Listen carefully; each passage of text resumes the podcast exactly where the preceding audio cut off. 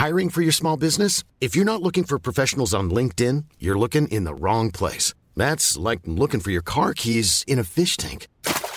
LinkedIn helps you hire professionals you can't find anywhere else, even those who aren't actively searching for a new job but might be open to the perfect role. In a given month, over 70% of LinkedIn users don't even visit other leading job sites. So start looking in the right place. With LinkedIn, you can hire professionals like a professional. Post your free job on linkedin.com slash people today.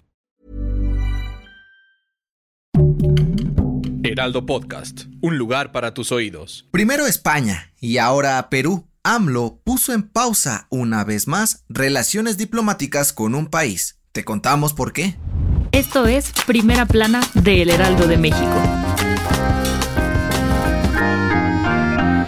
La crisis política que estalló en Perú hace unos días ha hecho un poco tensas las cosas entre el gobierno del país andino y el de México. Primero por ofrecer asilo político al expresidente Pedro Castillo y ahora por desconocer a la nueva mandataria Diana Boluarte. Sí, en la mañanera de este martes, AMLO dijo que su gobierno aún reconoce a Castillo como el presidente peruano, pero no es el único que piensa así, pues sus cuates de Argentina, Bolivia y Colombia mandaron una carta a Boluarte, donde aseguraron que el exmandatario ha sido víctima de un hostigamiento antidemocrático.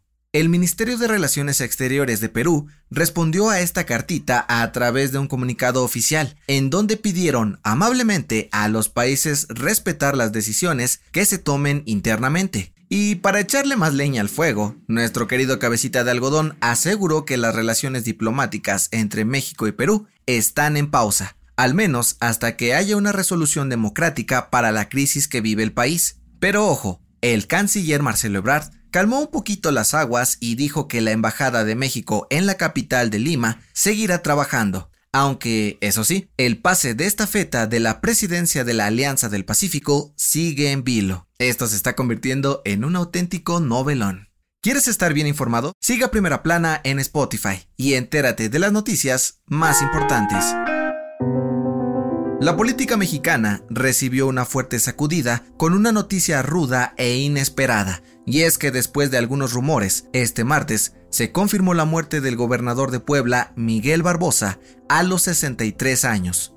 Ayer por la mañana, se había reportado que el morenista había sido internado en el Hospital de Traumatología y Ortopedia de la Secretaría de Salud, y aunque el gobierno de Puebla aseguró que su estado de salud era estable y sin complicaciones, fue trasladado a un hospital de la CDMX, donde perdió la vida oficialmente por causas naturales. Tras el fallecimiento de Barbosa, la titular de la Secretaría de Gobierno, Ana Lucía Gil Mayora, tomará las riendas como la encargada de la política interna de Puebla solamente por 10 días, pues en ese tiempo los 41 diputados locales deberán elegir a un gobernador interino. Como falta muy poco para el cambio de gobernador, programado para el 2024, no se llevarán a cabo nuevas elecciones. El interino acabará el sexenio tal y como se tenía previsto con Barbosa.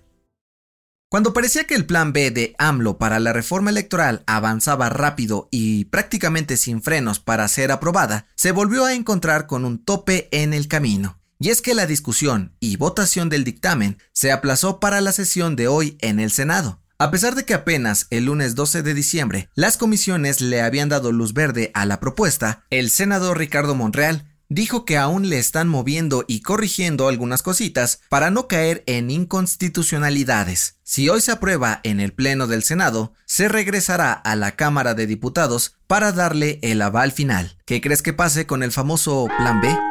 En otras noticias, el subsecretario de Salud, Hugo López Gatel, dio a conocer que México atraviesa la sexta ola de contagios de COVID-19, pues durante las últimas seis semanas los casos han aumentado en todo el país, principalmente por las bajas temperaturas, por lo que pidió no bajar la guardia y usar el cubrebocas, sobre todo en espacios cerrados. En noticias internacionales, el gobierno de Irán llevó a cabo la segunda ejecución pública de un joven condenado por participar en las protestas que sacuden al país desde septiembre pasado. La ONU y países como Estados Unidos se pronunciaron en contra de estas medidas y pidieron desaparecer la pena de muerte de una vez por todas. Y en los deportes, Argentina es la primer finalista de Qatar 2022. El equipo de Lionel Messi se instaló en el partido por la Copa del Mundo tras vencer 3 por 0 a Croacia. Ahora esperan a su rival que saldrá del partido entre Marruecos y Francia.